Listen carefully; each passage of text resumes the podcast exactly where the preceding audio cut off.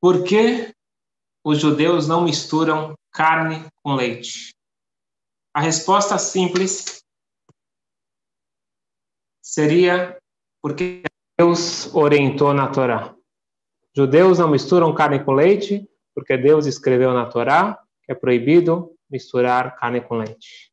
Mas eu gostaria, com um grupo seleto, de se aprofundar um pouco mais e ver um pouco da mística, um pouco das razões mais profundas desta mistura que gera um caos espiritual.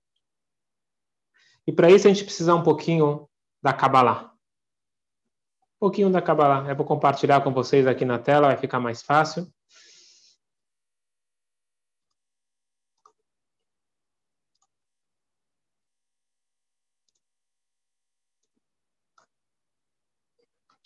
Se vocês veem aqui na tela, nós temos os quatro reinos.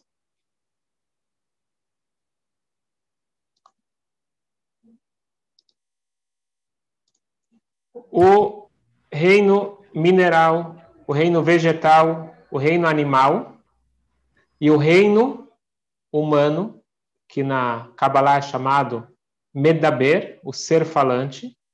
E nós temos aqui Hashem. Queria explicar para vocês um pouco do como que funciona o sistema de energia, de troca de energia e refinamento da energia de acordo com a Kabbalah. Tem algo que a gente normalmente não para para pensar.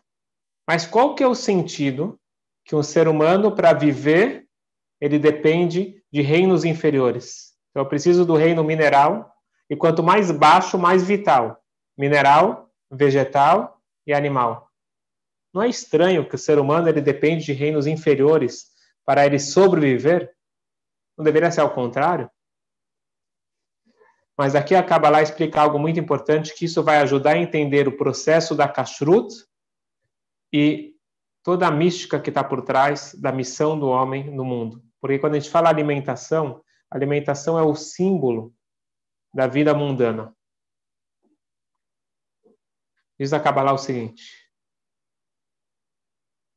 Imagine uma muralha igual o Kotel, várias pedras, mas o exemplo não vai ser do Kotel porque é uma muralha que ela cai. E aquela muralha, quando ela cai, a pedra mais alta, ela cai mais longe. Diz a Kabbalah que o mundo foi criado de uma forma que a energia foi sendo acumulada. E tem, para quem conhece a Kabbalah, o mundo do caos, Tou, teve a quebra dos utensílios, os Kelim, tinha muita energia e poucos receptores, e com isso, eu não vou entrar profundamente no assunto, mas o ponto que nós vamos entender é o seguinte: essa quebra, essas faíscas, elas foram espalhadas pelo mundo todo. E quanto mais alto, mais baixo cai. Então vamos entender. Quanto mais baixo, quanto mais baixo é o reino, mais elevada é a sua energia. E por isso que para eu viver, eu preciso dos reinos inferiores, e quanto mais baixo, mais vital. Água, sais minerais, o mais vital. Vegetais, segundo mais vital. E depois vem o reino animal. Nós precisamos dessas faíscas para eu viver, então, para me ajudar e para ajudar todo o sistema do mundo. Eu ajudo todo o cosmo através da minha alimentação. Então, vamos parar para perceber que a nossa alimentação ela pode ser algo incrível, algo sagrado, algo que faça a diferença no mundo, ou pode ser simplesmente comer por gula, e aí eu rebaixo a comida e rebaixo a minha alma. Vamos ver aqui no gráfico. O objetivo do mineral é servir de base para o vegetal, certo? Então, a vegetação ela cresce na terra e depende do, da água e da, do mineral para viver. O animal, ele se alimenta do vegetal e com isso ele vai cumprir o seu propósito, cada ser tem o seu propósito. Esses três servem de alimento para o ser humano, e o ser humano, ele tem que evoluir também. A evolução do ser humano é se conectar com Deus. E na hora que o ser humano se conecta com Deus, ele leva todos os reinos anteriores para essa conexão divina. E com isso a gente vai entender o que acontecia lá no templo. Para nossa cabeça limitada, a gente não entende qual que é o objetivo dos sacrifícios. Deus ele precisa de sacrifícios? Vamos entender agora que não é que Deus precisa de sacrifícios, o mundo precisa se elevar. No templo, no lugar mais sagrado, no altar, se colocava representante do reino mineral. Você tinha o sal, por exemplo, que tinha que estar em todos os sacrifícios. Tinha a libação da água e assim por diante. Vegetal, você tinha também ingredientes vegetais que eram colocados na, no korban. Obviamente, o reino animal. No reino humano, você tinha lá os Quanim e os Leviim participando. E todos eles juntos estavam se conectando com Hashem. Se você for perguntar, se você conseguisse perguntar, o rei Salomão conseguia falar com os animais, se você conseguisse perguntar para os animais, qual que é o teu sonho de consumo? O que, que você sonha na sua vida? Não tem dúvida nenhuma que a galinha ia te falar o seguinte: meu sonho é poder ser trazido para o templo e ir para o altar e com isso elevar todos os meus colegas e todos os reinos e com isso trazer o mundo para sua perfeição. Não estou falando que a gente vai conseguir entender perfeitamente, porque diz o Maimônides que é impossível para uma mente limitada como a nossa entender é, todo o processo dos korbanot. Porém, nós entendemos um pouquinho através dessa explicação. Mas por que eu estou falando tudo isso?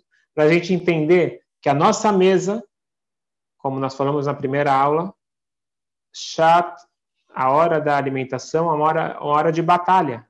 É uma hora que eu estou batalhando com o meu lado animal. Se eu vou comer igual um animal, eu estava lendo hoje algo interessante que o Rebbe fala um pouco forte, mas é, é, a realidade. Se eu passo a vida procurando satisfazer as minhas necessidades, os meus prazeres, eu estou tendo uma vida vegetal, porque o vegetal também ele está preocupado só em ter tudo que ele precisa para o seu desenvolvimento. Então, se um ser humano ele tem só isso em mente, como eu vou conseguir aquilo que faz bem para mim? Ele não pensa em compartilhar, ele não pensa no mundo, não pensa num propósito maior, ele está se comportando igual um vegetal. Assim também na mesa, a nossa mesa é sagrada.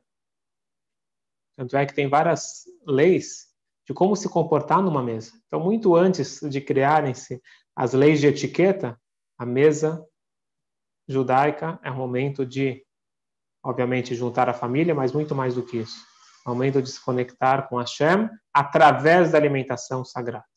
E com isso a gente vai entender agora o que, que é kasher e o que, que não é kasher. Na linguagem é, da lei judaica é usado a seguinte, é, o seguinte termo: mutar ou assur. Mutar quer dizer permitido e assur quer dizer proibido. Porém, em hebraico, mutar também tem um outro, tem um duplo sentido, permitido e solto. Assur tem um duplo sentido, proibido e preso. Então, a pessoa, quando ela vai comer algo kasher, o que, que significa? É algo solto. O que quer dizer solto? Não está preso nas impurezas. Ele é solto. Ele é algo que é, que é possível ser elevado. Então, eu posso pegar uma carne e comer por gula, ou eu posso pegar uma carne e comer como mitzvah no Shabat. Então, eu estou levando a carne. Ela está solta, se eu fizer da forma correta. Algo proibido é algo preso. Então, se eu pegar uma carne não kasher e falar, não, eu estou comendo para poder ter forças, para poder passar o dia todo ajudando as pessoas. E sem isso eu não vou conseguir ter força. Será que você está elevando a, a carne? Não. Porque pode ter as melhores das intenções, você pode ter todas as preparações cabalísticas, fazer brachá, fazer tudo.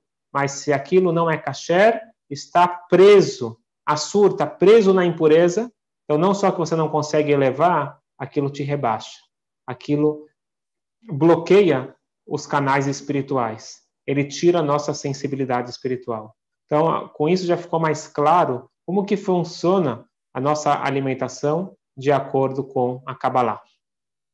E com isso, nós vamos agora entender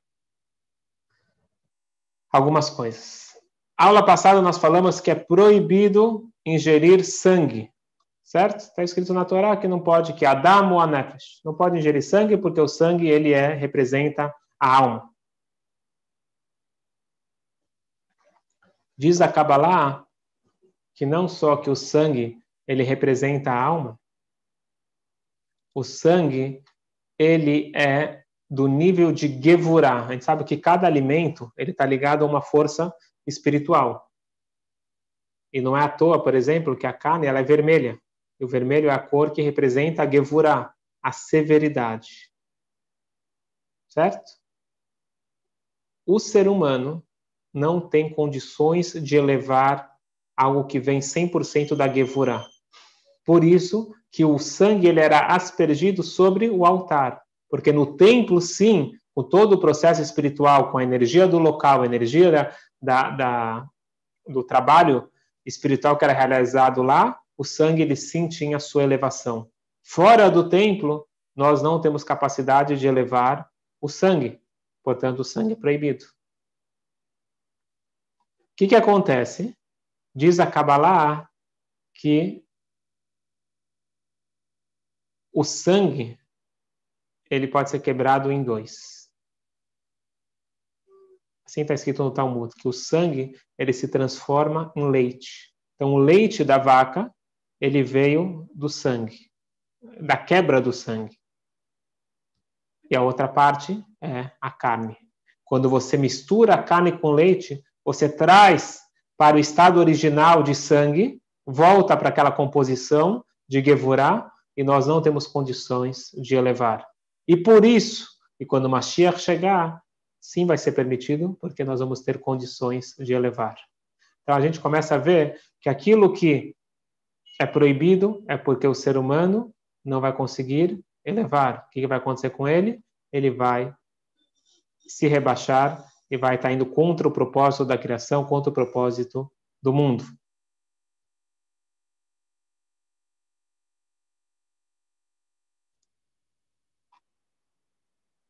Vamos então ver um pouco da, das leis. Uh, são leis, eu já antecipo que são leis uh, complexas, tanto é que a gente precisa estudar, isso não dá para falar agora em uma aula, isso daqui é um curso, tanto é que para se formar rabino, um terço da formação de rabino é Bassar Vechalá, é estudar justamente todas essas leis. O que eu vou fazer hoje com vocês é dar uma ideia geral, sem entrar muito a fundo, mas para saber pelo menos ter uma ideia e também saber o que perguntar, saber o que estudar. Está escrito na Torá o seguinte: é proibido co cozinhar, não cozerás um cabrito no leite da sua mãe. Essa frase, esse passuco, esse versículo, ele consta na Torá três vezes. E daqui nossos sábios aprenderam por que, que a Torá repetiu três vezes. A Torá não costuma repetir nada à toa. Se a Torá repetiu três vezes, é porque nós temos três proibições relacionadas a carne e leite. Uma é ingerir. Nós não podemos comer carne com leite, mesmo que não fui eu que preparei. Dois, eu não posso cozinhar. Eu não posso preparar, mesmo que eu não vou comer. Eu não posso misturar carne com leite. Parece bobagem, mas eu vou dar um exemplo que às vezes sem perceber que acontece se você jogou no lixo uma carne e depois você tá, você pega um, um, um leite quente e joga em cima, você está cozinhando a carne com leite sem perceber. Então, para entender que a proibição não é só comer, é proibido também você misturar carne com leite, mesmo que você não vai comer. Três, é proibido obter qualquer proveito então, uma vez que foi misturado carne com leite, aquilo se tornou totalmente proibido, e nós não podemos ter nenhum proveito, a gente não pode vender, dar para ninguém, aquilo tem que ser jogado fora, tem que ser exterminado, que aquilo entrou num grau de impureza tal que não tem mais volta.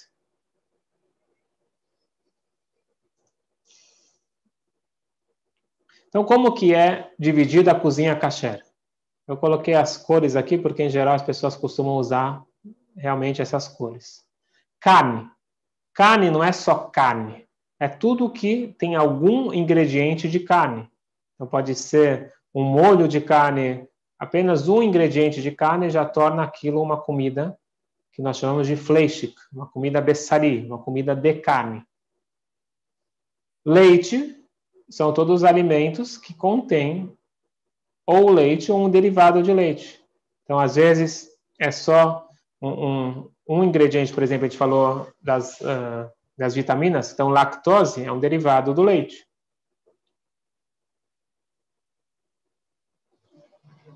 uh, na carne uma, uma, gelatina, nem sei se existe gelatina kasher uh, de carne, mas se tivesse seria de carne. Parve, parve é aquilo que não é nem de carne nem de leite. Então, todas as frutas, os vegetais, os cereais, tudo que não tem nenhum ingrediente, nem de carne nem de leite, então ele é parve. Então, isso aqui ajuda muito os veganos, ajuda muito que tem alergia à lactose. Então, quando está escrito parve, está escrito kasher parve, pode ter certeza que não tem nenhum traço, nem, nem linha cruzada de produção, nem de leite e nem de carne e os seus derivados. Então, se você entrar numa cozinha kasher, você vai ver que vai estar identificado o que, que é de carne, os, os utensílios de carne e os utensílios de leite.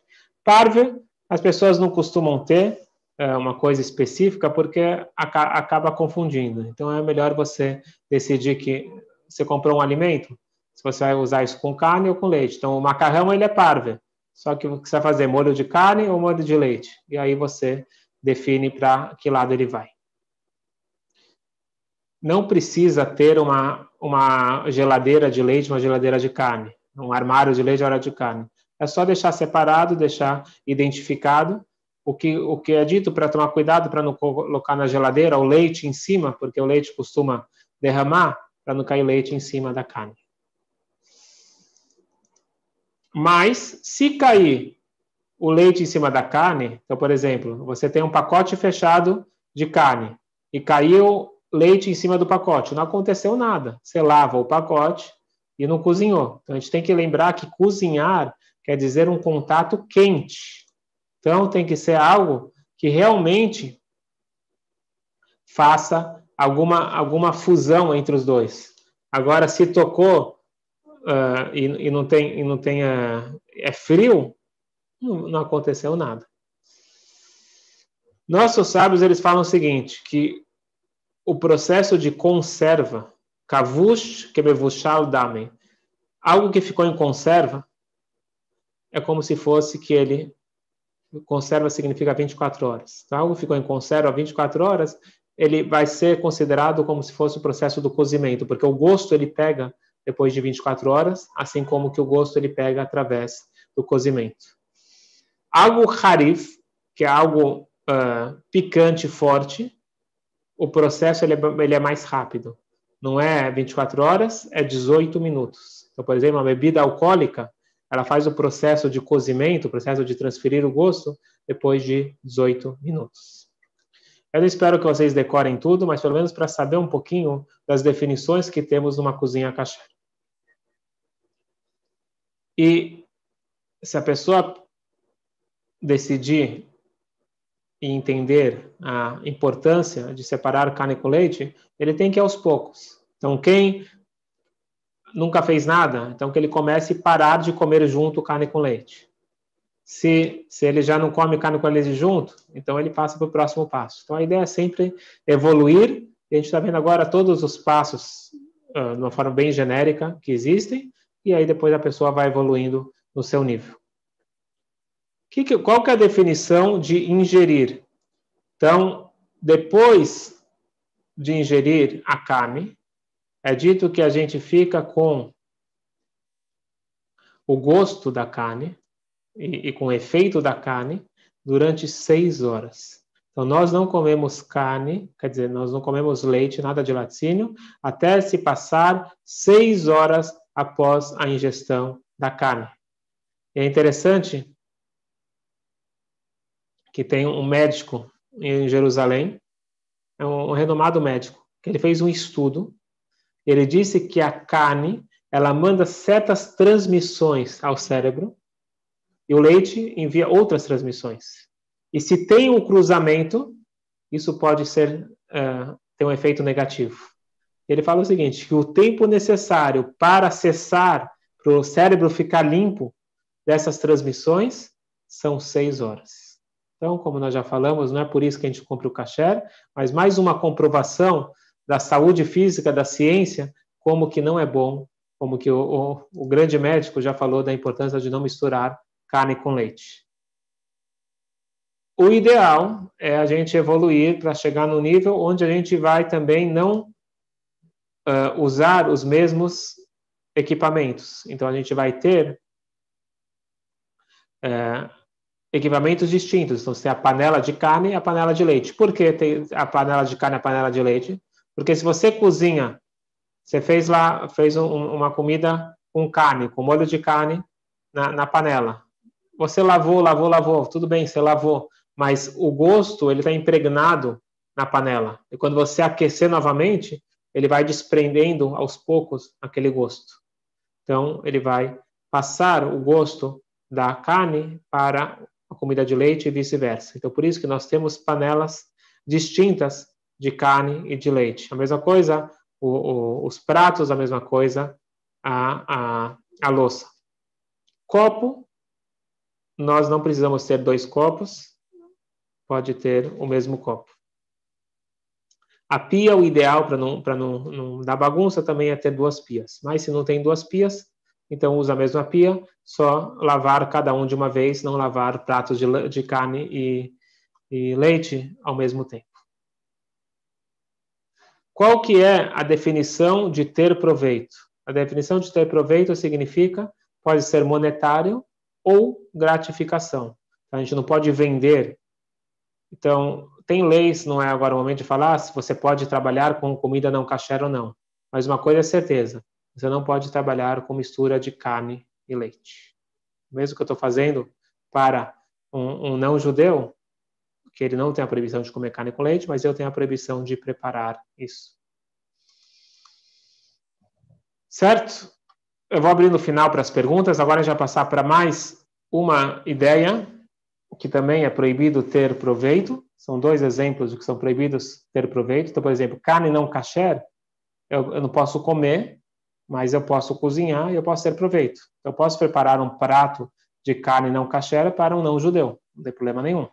Eu posso vender, não é certo, a, a minha fonte de parnassá é essa. Eu posso vender para o não judeu uma carne não kasher. Agora, tem duas coisas que eu não posso me envolver: mistura de leite com carne e vinho não kasher. Então vamos ver agora um pouquinho sobre as definições do vinho kasher.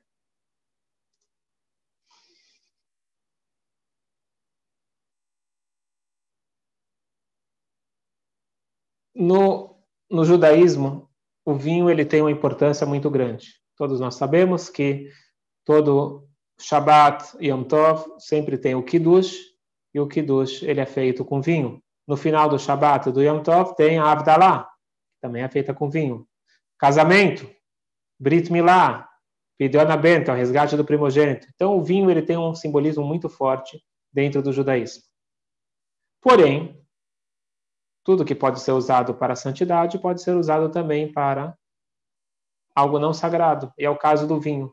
O vinho ele era muito usado e ainda, sendo, e ainda continua sendo usado no Brasil, em outros lugares, como a prática de idolatria. Quando eu falo idolatria, eu estou falando de algum culto para alguma energia, etc., algo que não seja é, prescrito por Deus. Então, isso torna o vinho avodazará. Avodazará, idolatria, é algo que é proibido ter proveito.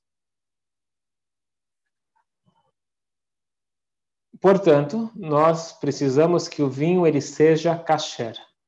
Vamos ver aqui três definições. a primeira definição é Yain Nesser. Yain Nesser significa um vinho que ele foi feito ou que ele foi utilizado para um ritual idólatra. Macumba, por exemplo. Então, algo que foi usado para um ritual idólatra, ele se torna Yain Nesser, que é proibido ter qualquer proveito. Ou se ele foi fabricado com essa intenção, ele também é proibido. Os nossos sábios, eles falaram o seguinte: quando um vinho ele é fabricado por um não judeu, não dá para saber o que, que, tem na cabeça dele, se ele tem uma, uma ideia idólatra ou não, não dá para saber quais são as suas crenças. Então isso é chamado stam yanam. A segunda é, é vinho não kasher, que eu não tenho certeza que ele é um vinho uh, usado com idolatria, mas ele é proibido igual à categoria número um. Portanto, é proibido ingerir todo e qualquer vinho não kasher. Isso é muito sério, isso é dito que é, bloqueia os nossos canais espirituais.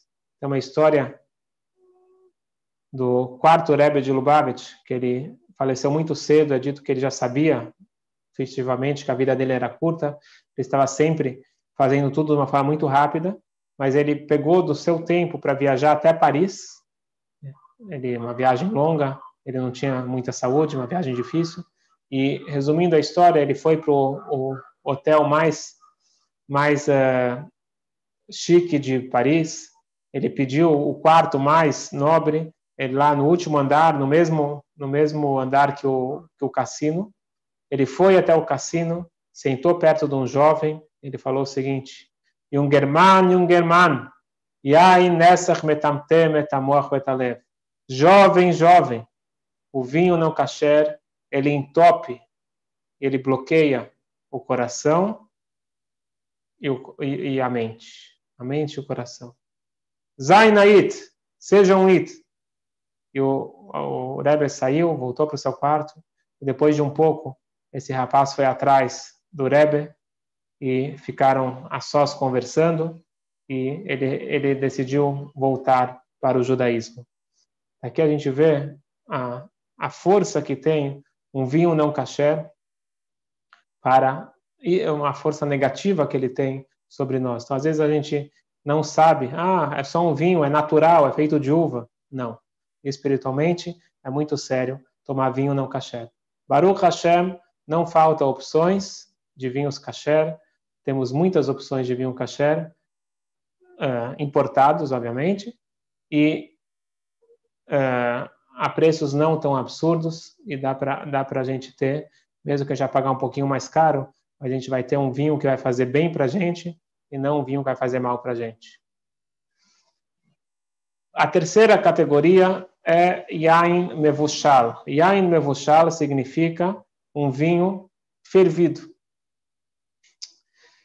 O vinho não kasher, desculpa, o vinho kasher, que ele foi manuseado ou ele foi uh, uh, visto por um por uma pessoa que eu não tenho certeza que, que se, se ele tem ideias idólatras ou não, na dúvida, nós não tomamos. Portanto, para não ter esse problema, nossos sábios eles criaram o que é chamado Yain Mevushal. Se vocês pegarem a garrafa de vinho, você vai ver que está escrito lá Kasher Mevushal. O que quer dizer Mevushal? Já que esse vinho foi fervido, ele se torna um vinho impróprio para ser usado no templo. No templo tinha que ser vinho de alta qualidade. Então, já que ele se tornou um vinho não de, de, de da melhor qualidade, então ele é um vinho uh, que não, ele se torna imune a mesmo que um idólatra toque nele, ele já não vai ficar mais uh, deixar de ser kasher. Portanto, para kiddush, a gente costuma usar um vinho mevushal, para não ter erro. A gente não sabe quem vai estar por perto, etc. Mas, se a pessoa quiser um vinho de qualidade, então ele deve procurar kasher lo mevushal, não mevushal, não fervido, porque aí sim é um vinho de qualidade.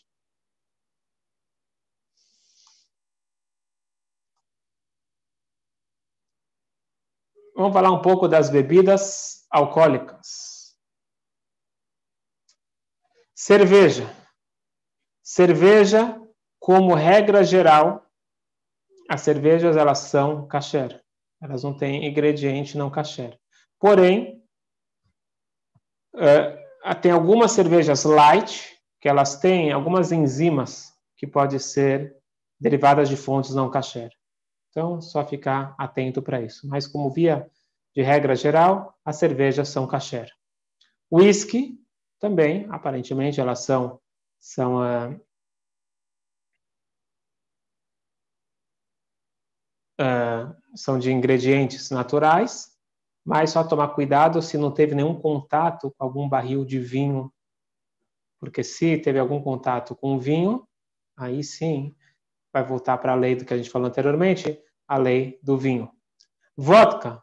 Vodka, como regra geral, também são caché, novamente, ingredientes naturais, mas também é bom consultar a lista. Depois é só você colocar vodka kosher, coloca no Google, você vai achar a lista de todas as vodkas, mesma coisa com whisky. É, é melhor, mais garantido você olhar na lista, na, tem inúmeras listas uh, internacionais e, e vai ser mais fácil você ter certeza. Por exemplo, quando eu morei na Austrália, lá não se tomava vodka que vinha da Nova Zelândia, porque ela continha leite. Mas, em geral, as vodkas são kasher. Agora, conhaque, brandy, vermouth, suco de uva, obviamente, tudo que é a base de uva é proibido. Então, quando a gente está falando de base de uva, a gente está falando tudo de uva é proibido. Sorvete, picolé de uva, uh, guloseimas que contém uva, tudo que tiver uva não é caché. Então, ah, o suco de uva. Qual a diferença do suco de uva e do suco de laranja? Não, suco de uva é diferente. Tudo que é uva espremida, tudo que foi a uva amassada, ela tem que ser feito por um processo kasher. Então você tem inúmeros picolés, vai na lista lá da, do Bus Kasher, você tem inúmeros uh, picolés kasher, mas nenhum de uva. E assim por diante. Licor, portanto, licor, rum, gin, isso tudo é bom você ver na lista. Coloca na internet, até mesmo no Buscacher, você vai lá encontrar os nacionais, quais eles são, quais são kasher e quais não são kasher. É, não dá tempo agora de passar por uh, outras part particularidades da kashrut, mas eu quero só falar rapidamente para a gente ter a figura completa e, se Deus quiser, fechar esse curso com uh, chave de ouro. Halá. Então, todo mundo conhece a halá como aquele pão que a gente come no Shabat. Só que a halá é uma mitzvah que ela gera aquele pão no Shabat. Halá significa tirar uma parte da massa e doar para o sacerdote no templo, para o Cohen. Na época do templo, existiam as contribuições, as taxas obrigatórias, que eram normalmente em produtos. Então, você dava contribuição em animais, contribuição em, em, uh, em, em, em, todo tipo, tudo que você produzia, você, você, você uh, contribuía com o templo, tinha lá uh, 10%, tinha a quantidade. A halá quando você fazia uma massa, você também tinha que dar um pedaço da, da massa para os sacerdotes, eles eram os funcionários públicos. O, o Cohen, ele existe hoje em dia, mas o Cohen ele não está puro. Não existe hoje o Cohen é, em pureza para poder receber essa doação. Então, o que, que se faz hoje em dia? Se pega uma partinha pequena da halá e nós fazemos a brachá, só que a gente queima esse pedacinho da halá para não esquecer o original, que era a contribuição para o Cohen. Se Deus quiser, quando o Mashiach chegar, a gente vai voltar a doar a própria massa. Então, essa mitzvah se chama halá. Então, já que o pão é feito a mitzvah da halá, então recebeu esse apelido, que aquele pão é chamado de halá. Mas toda e qualquer massa que eu fizer, acima de uma, de uma quantia de 1 kg 330, existe, existe algumas leis para uh, a halá, então quem quiser depois estuda melhor isso, como que fazer a halá da forma correta e cumprir a mitzvah. Tem leis específicas de kashrut para Israel. Em Israel é mais complicado comer frutas e verduras do que comer industrializados. Aqui no Brasil, você vai num lugar que não tem kasher, a coisa mais fácil é você comprar frutas e verduras. Em Israel, é o contrário. Porque em Israel tem as leis das contribuições, como eu comentei, que lá continuam vigentes em Israel. Então, existe todo um processo, por isso que você compra numa quitanda, numa feira kasher, também tem, isso, tem esse detalhe para Israel. Aqui fora de Israel, isso daqui não, não se aplica. Vai se aplicar se você comprou algo importado de Israel. Então, por exemplo, tâmara de Israel, então tem que ser kasher, porque ela tem que ver é, se foi feito, foi feito tudo como que deve ser feito em Israel. Falando em tâmara, existe eh, nas frutas secas aqui no Brasil, várias vezes eles passam glicerina para ficar mais brilhante. Então, tomar cuidado com a glicerina, que nós já falamos também que tem a fonte animal. Mas, resumindo, se a gente for falar em, em termos gerais, o que, que significa a cozinha kasher? Comprar os ingredientes kasher e não misturar carne com leite. Isto é uma cozinha kasher. Vamos para a prática. Então, todos nós que estamos aqui, com certeza, estamos querendo evoluir e vamos evoluir. Para evoluir, nós precisamos dar o primeiro passo e sair da nossa zona de conforto. Estava vendo hoje uma palestra é, sobre liderança. Então, ele fala que o, um dos ingredientes, fala de três ingredientes, um deles, muito importantes para você ter sucesso na vida, é você estar pronto a sair da zona de conforto. Então, nós vamos, com certeza, juntos, sair da zona de conforto e atingir um nível muito elevado, se Deus quiser. Nós temos algumas opções, eu vou uh, pensar junto com vocês nas opções. Eu quero só falar qual que é o máximo do kashrut, para a gente saber pelo menos qual que é o objetivo máximo. E depois a gente vai trabalhar de trás para frente ou de frente para trás. Então, o objetivo máximo é transformar minha cozinha, porque a cozinha é o coração da casa. Se a, se a, se a cozinha é kasher, isso traz brachá para toda a família, isso traz brachá para toda a casa. O que, que significa cacherizar uma cozinha? Significa retirar os resíduos não kasher dos equipamentos e das louças. Então, é possível, eu não preciso jogar tudo fora. Eu vou cacherizar meus talheres, eu vou cacherizar panelas, eu vou cacherizar o fogão. Então, é possível cacherizar praticamente tudo. Então, se eu decidir agora, eu vou começar a, a fazer algum dos passos do cacher, eu quero que minha cozinha esteja melhor, então, porque agora eu não quero mais misturar carne com leite, por exemplo. Então, eu vou ter a panela de leite e a panela de carne. Então, isso aqui é uma aula à parte, quem quiser depois a gente pode marcar. Como cacherizar as panelas. Para agora eu vou ter panela de carne, panela de leite e é, não preciso comprar novas. Armários nós já falamos que não tem problema nenhum, é só limpar o armário. Pias e superfícies, novamente, vai ser cacherizável. Geladeira e freezer é só limpar. Fogão e forno a gente cacheriza. As panelas a gente cacheriza. A louça, com exceção da cerâmica, dá para cacherizar. Os talheres também são cacherizáveis, você joga numa panela de água quente. Então, esse vai ser o melhor dos mundos, a gente fazer a nossa cozinha kasher. Só que alguém que não não está ainda nesse nível. Vamos então pensar juntos quais são os passos que a gente pode fazer para ter uma vida mais feliz, uma vida mais saudável em todos os sentidos. Vamos para um plano prático. Hoje está muito na moda falar sobre mini hábitos. Então vamos falar sobre mini hábitos. Uma primeira opção. Se eu não faço nada do cachê, eu vou parar de comer comidas, obviamente, não cachê. Presunto, crustáceos, etc. Esse é o primeiro passo para quem não faz nada. Quem já faz isso? Muita gente gosta de falar. Eu, pelo menos, não como porco e não como uh, frutos do mar. Ok? Então, vamos pensar agora no segundo passo. Vamos parar de comer carne não kasher. Um outro passo, vamos parar de tomar vinho ou outras bebidas alcoólicas não kasher. Vamos parar de misturar carne com leite. Se eu já faço tudo isso, uma outra opção é você começar a comprar somente carne kasher para minha casa. Eu conheço muita gente que começou a comprar kasher em casa.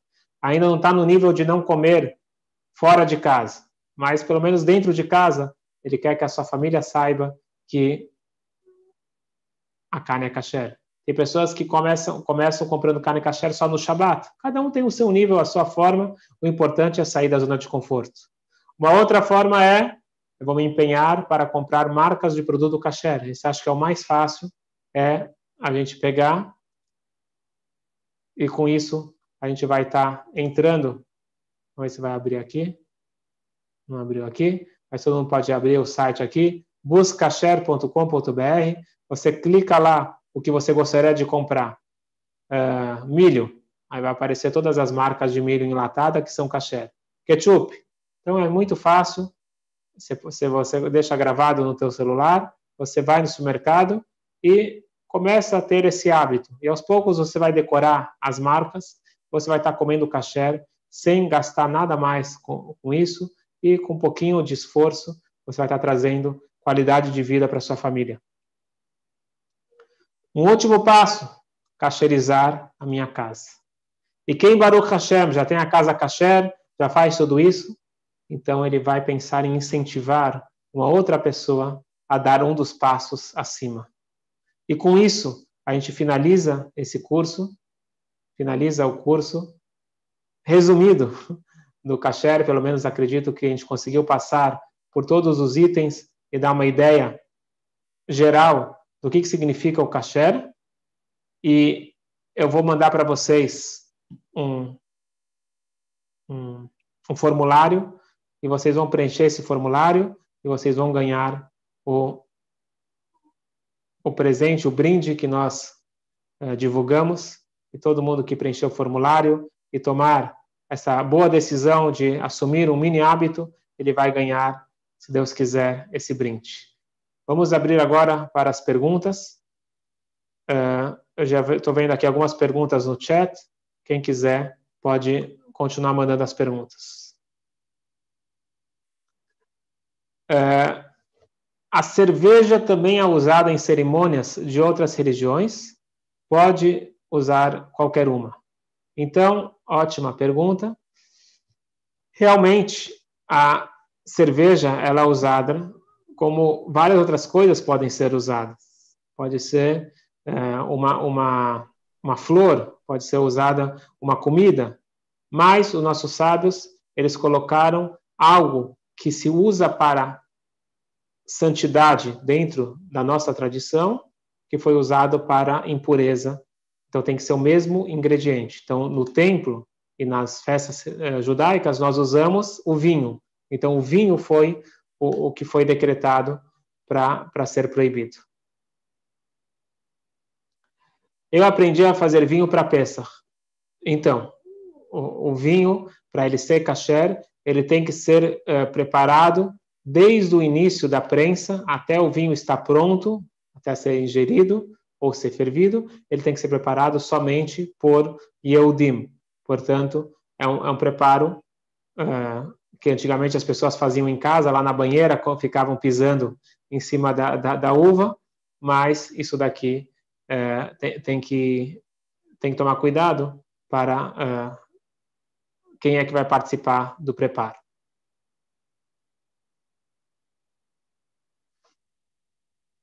Estão perguntando aqui sobre cerâmica para cacherizar. Na verdade, eu falei que não cacheriza, mas é possível cacherizar, mas tem um certo risco. Como que se cacheriza a cerâmica? Já que a, a, regra da, cacheriza, da cacherização é a seguinte, que nós não, é, nós não conseguimos extrair o gosto não kasher, a não ser trazendo para a mesma temperatura que o gosto entrou. Então, se, se foi usado com cozimento, então tem que entrar numa panela é, de água fervendo na temperatura máxima que, que, que com isso vai tirar tudo que pode ter entrado com qualquer temperatura. Algo que entrou, com, por exemplo, o forno, como cacheriza o forno? Então, o forno, já que lá é um calor muito alto, ele vai ser cacherizado com um, um, uma chama, com um maçarico, também com, uma temperatura muito alta. A cerâmica, ela não, ela não, ela deveria ser cacherizada com maçarico, mas não tem como, vai estourar. Então, a única forma de cacherizar uma cerâmica é você devolver para o forno original onde a cerâmica ela é feita. A gente já fez isso daqui, aqui em Copacabana, na Siqueira Campus, tem também em São Paulo. É só procurar um lugar onde tem aquela é, fornalha, onde que se faz cerâmica. Tem lugares de arte também que trabalham com cerâmica. E você coloca o, os pratos lá dentro. E aí, você vai ter uma pequena perda de, de 24 pratos, às vezes quebra um, talvez dois, mas é possível ainda cacherizar. Muito bem lembrado, Ana. Eu esqueci de falar sobre isso. A mistura de peixe e leite. Isso é um decreto dos nossos sábios.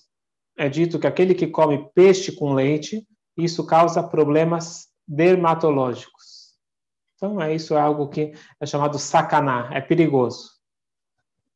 Por isso, nossos sábios decretaram não comer peixe com leite, leite puro. Tudo que é já um creme de leite, um queijo, não tem problema. Então, é permitido comer, por exemplo, uma pizza de atum com queijo.